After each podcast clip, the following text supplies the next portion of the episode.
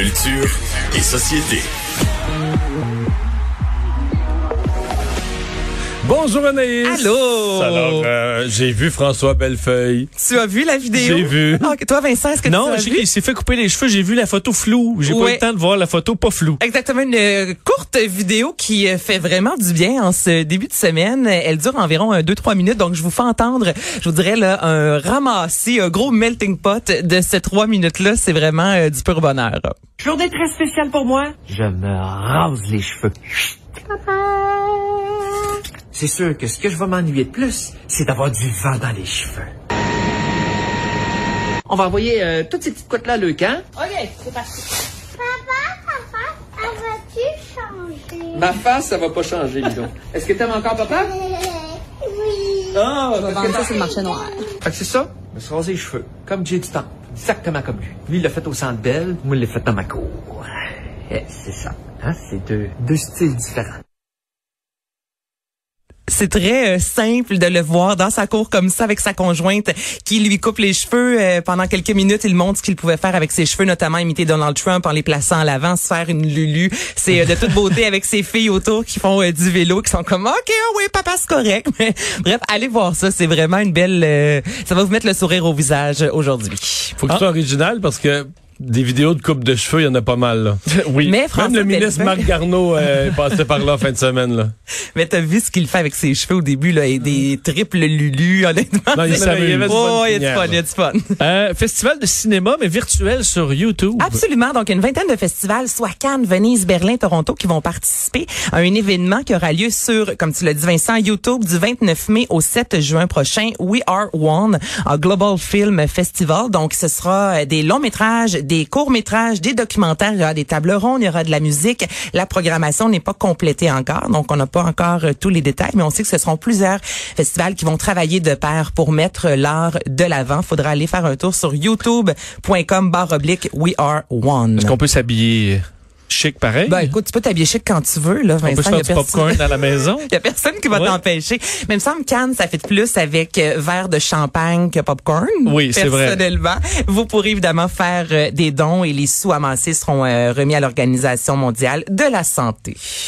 Et finalement, des comédiens qui font la lecture aux aînés. Ah, ça, là, c'est fan... Attendez d'entendre ça. OK. Le 23 mars dernier, il y a eu une initiative qui a commencé au théâtre La Colline du côté euh, à, Paris, en fait.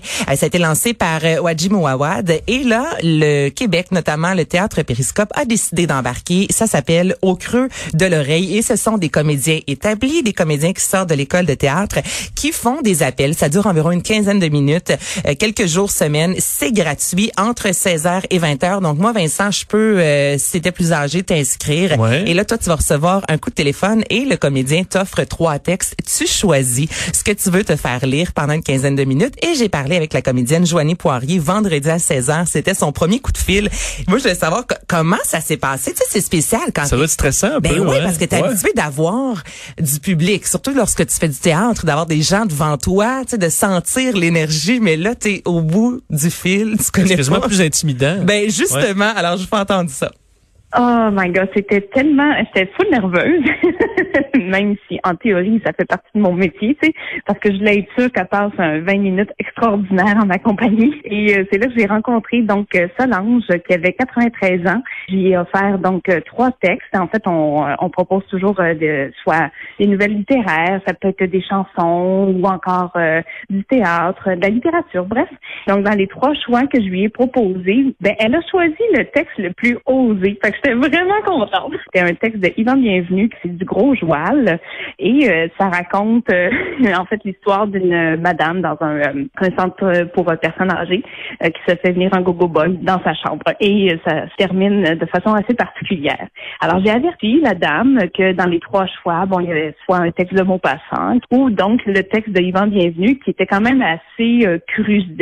Oh ben, j'ai justement, euh, j'aimerais choisir ce texte-là, s'il vous plaît. puis elle a embarqué dans le game, puis elle a beaucoup ri, puis elle a dit que ça l'a fait beaucoup de bien. Et à moi aussi de partager ce moment euh, avec elle. C'est cool. Ah, c'est Donc, bon. Solange, Ben oui. qui a 93 ans, au bout du fil, qui est comme, je vais prendre le texte le plus olé, Ah, olé. on oublie que les personnes plus âgées ont déjà été jeunes. Ben, Exactement.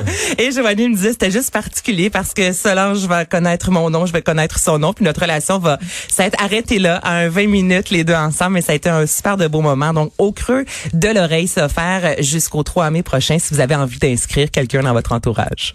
Merci beaucoup, Anaïs. Euh, on va aller à une pause. Euh, Restez là. Euh, on va vous présenter à côté de 15h30. Là, on sera en direct de la conférence de presse où le ministre de l'Éducation va donner tous les détails.